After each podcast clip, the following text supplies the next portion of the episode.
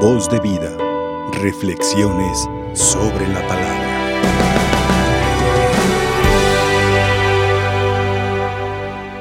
Qué interesante el autor sagrado. Tenemos que ubicarlo al autor Coelet, el autor del libro que llamamos Eclesiastes. Veremos tres puntitos de lo que hoy nos presenta. Primero, nos dice, hay un tiempo para cada cosa. Desde ahí nos pone a reflexionar porque tenemos tantas cosas y hacemos tantas cosas que ya no tenemos tiempo para nada. Y así lo decimos, es que no tengo tiempo. Y si no tenemos tiempo o no tenemos organización, o qué lugar ocupa Dios en nuestra vida, tal vez no hay tiempo para Él. Si se dan cuenta ustedes, la mitad de la vida, por lo que nos dice el autor sagrado, la mitad de la vida, sus ocupaciones son funestas. La mitad de la vida, mientras recoges, mientras siembras, mientras plantas, mientras matas, mientras das vida, mientras creces, vas muriendo. La mitad de la vida, nuestras ocupaciones son funestas. Y la, mitad de la vida de nuestros sentimientos, pues son de tristeza y de, y de, y de dolor. ¿Se fijan cómo reflexiona el autor sagrado? Pone delante de Dios su vida. Y más de alguno ha hecho esa pregunta, ¿qué he hecho con mi vida? Si la mitad de la vida no he hecho bien las cosas, y en la parte emocional, sentimental, la mitad de la vida han sido buenas, pero otra mitad de la vida no tan buenas. Y vivimos fraccionados durante toda nuestra etapa. Cuando llega el verdadero conocimiento de la vida, ya estamos en deceso para darle gracias a Dios por lo que nos permitió. Cuando ya aprendimos es cuando comienzan a olvidársenos las cosas. Cuando el hombre busca a Dios es cuando ya no tiene fuerza, lo encuentra. Qué interesante el autor sagrado. Se presenta él mismo y de alguna manera nosotros nos presenta ante Dios, esta es mi condición, esta es mi realidad. Segundo punto, que el autor sagrado nos dice, ¿para qué afanarse tanto si todo termina con la muerte? Eso está más peligroso. Pensar así es decir, ¿dónde está tu Dios? ¿Para qué afanarse tanto? Si al fin de cuentas lo que logras, lo que has alcanzado, todos tus, los frutos de tu trabajo, lo que has obtenido, lo que has alcanzado, llega el tiempo de desaparecer de la tierra. Y entonces el autor sagrado nos pone alerta, nos dice, nuestra naturaleza humana, el ser humano, el hombre, lleva una marca, una impronta, un sello, que es la muerte. Y esa muerte es la que a nosotros nos impide muchas veces entregarnos plenamente. Porque comenzamos a analizar nuestra vida y podemos caer como el autor sagrado en un momento de qué sirve afanarse tanto si al fin de cuentas todo se pierde. Qué interesante reflexión. ¿Más de alguno de ustedes la ha hecho? Más de alguno de ustedes se ha sentido decepcionado de su vida y que diga, todo fue pérdida de tiempo, sufrimientos inútiles, entregas sin sentido. Hemos invertido todo y no hemos recibido nada. Si está la impronta de la muerte en nosotros, fíjense ustedes qué paradójico si hay algo que tenemos certeza todos los seres humanos, todos, creyentes y no, es que vamos a morir. Es paradójico. Si hemos nacido para la vida, nos damos cuenta pues que la condición humana es frágil. Si Dios me hizo para la vida, entonces ¿por qué la fragilidad? Y aquí no tenemos que analizar que estamos viviendo las consecuencias del pecado. Desde la misma experiencia humana, mis hermanos, creyentes o no creyentes, el límite de la muerte nos va creando en muchos de nosotros un vivir sin esperanza. Una vida de vivir por vivir. Una vida de entregarla, pero nada más por salir el día, por salir al paso, porque hoy tenía este compromiso, ya lo resolví, a ver mañana qué tengo. Sin proyectos, sin ideales, sin metas, sin ilusiones. ¿Se acuerdan de los huesos secos? ¿Se acuerdan cuando Dios le dijo a Ezequiel,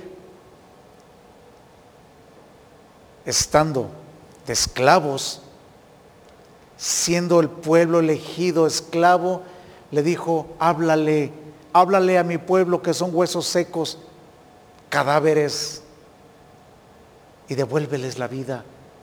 Y la vida, la esperanza, solamente está en Dios. Pero un pueblo vivía muerto porque no tenía patria, no tenía templo, no tiene Dios. Y el grito común de este pueblo que se encontraba desalentado era, todas nuestras esperanzas se han ido. ¿Cuántos de nosotros vivimos como estos huesos secos, este pueblo elegido, nación santa, que perdió su identidad, que perdió la gloria de haber sido el pueblo donde nacería, donde serían los orígenes de la salvación del mundo? Hoy son los que menos esperanza tienen para reconocer al Señor como su Dios. Por eso Ezequiel comienza a predicar, a volverle a darle vida a esos huesos su identidad, su nación, lo que constituyen y a lo que fue llamado ese pueblo.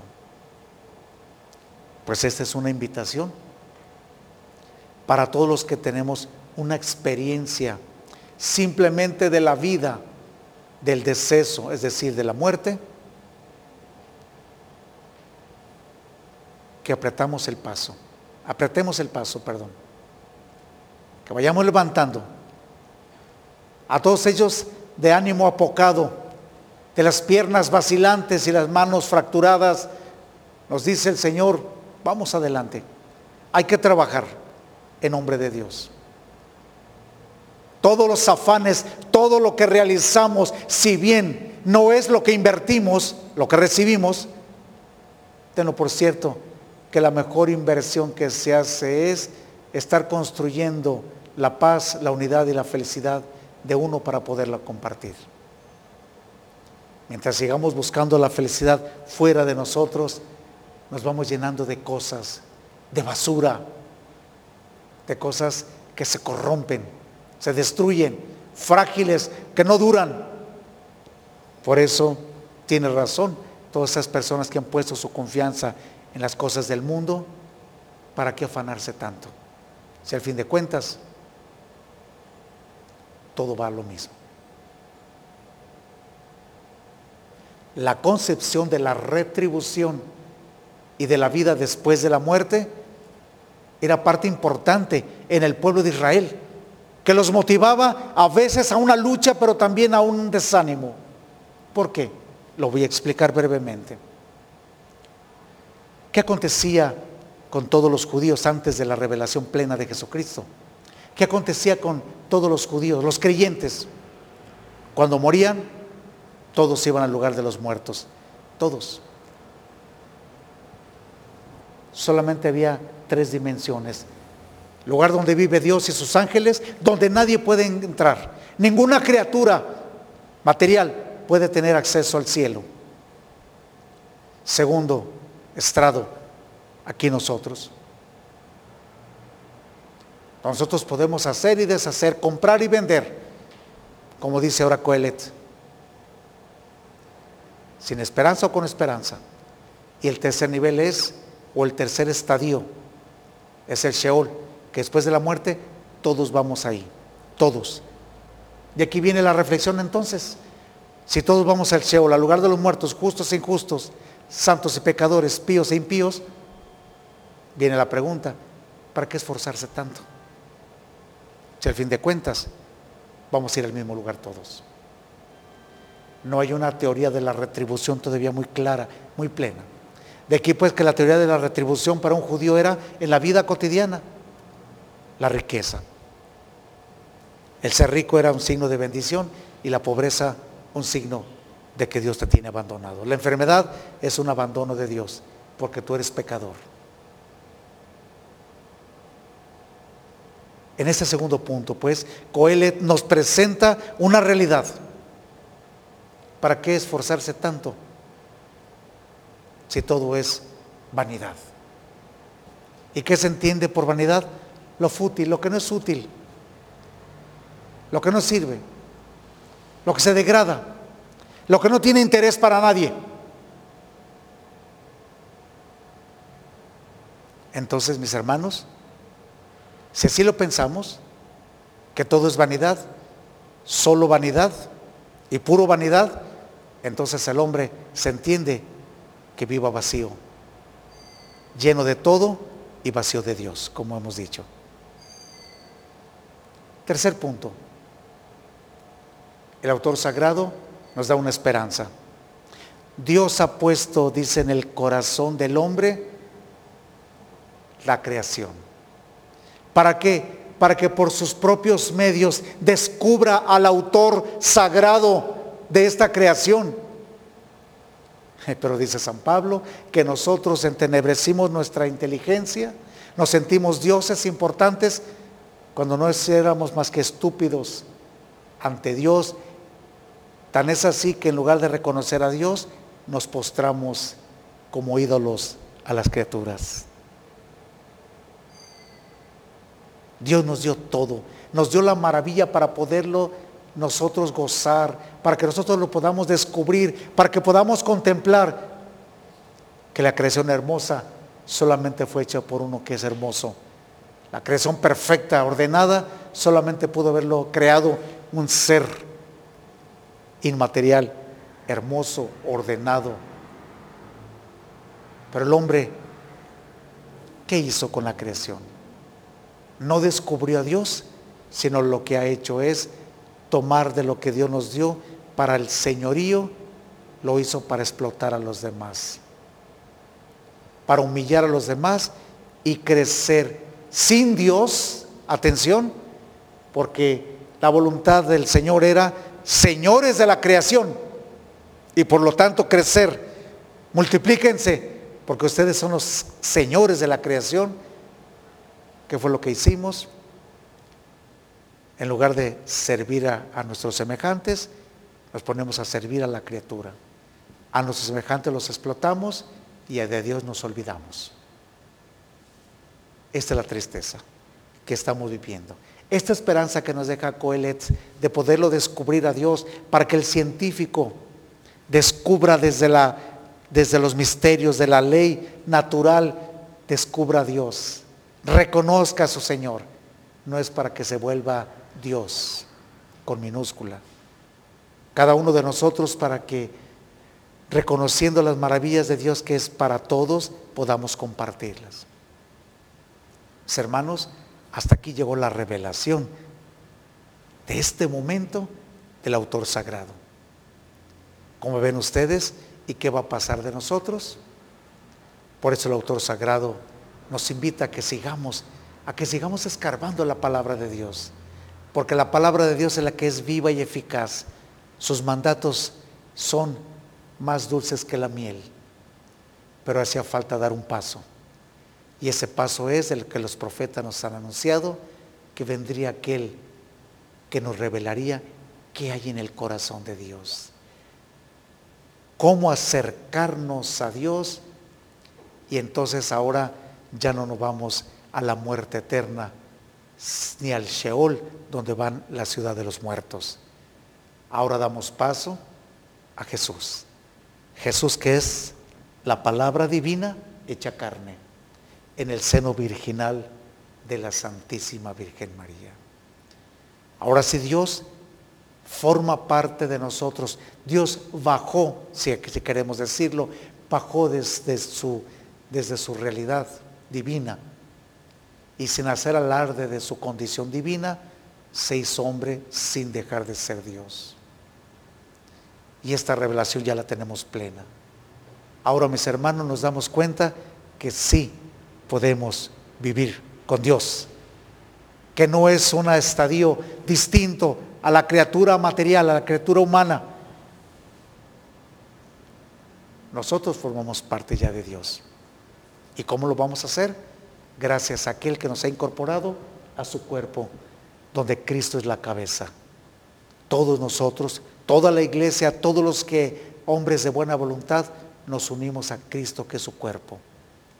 Y Cristo, que su cuerpo, nos va a llevar donde está su Padre. Nuestra materia tiene que ser diluida para que el cuerpo espiritual llegue hasta Dios. Que Dios nos bendiga. Mis hermanos, si vale la pena esforzarse. Porque todo lo que nosotros realizamos queda en nosotros como una vivencia espiritual, como un libro de experiencias que no se pierden o se echan al fuego al acabar nuestros días aquí en la tierra. Guárdenla toda esa experiencia, disfrútenla, vívanla, porque el Señor de esa experiencia va a hacer de ti que habites con Él. Este es el avance en Jesucristo. ¿Quién dices tú que es Jesús? Esta es nuestra esperanza. Agradecemos a Coelet que en este momento de la revelación divina nos hablaba ya de una poquita esperanza de aquellos justos. Sin embargo, la esperanza de los justos no se somete solamente a una vida de cosas, a una vida material, porque lo acaba de decir Coelet, la mitad de ellas, la mitad de ellas se van, se diluyen. Esperamos nosotros aquí en la vida ser felices, entregar nuestra vida y en la vida eterna el premio definitivo que es resucitar con el Señor. Que la Santísima Virgen María nos acompañe. Que tengamos puesta nuestra esperanza en ella, que también ella tuvo esperanza cuando no había esperanza aparentemente, humanamente. María, permanece siempre firme en este encuentro de Dios con el hombre y sabiendo que el plan de Dios se cumplía en su Hijo Jesucristo, ella era partícipe de este misterio. Le pedimos a ella que vivió de cerca este misterio, los albores de la salvación, que nos haga partícipes ahora de su gloriosa resurrección. Que así sea. Voz de vida, reflexiones sobre la palabra.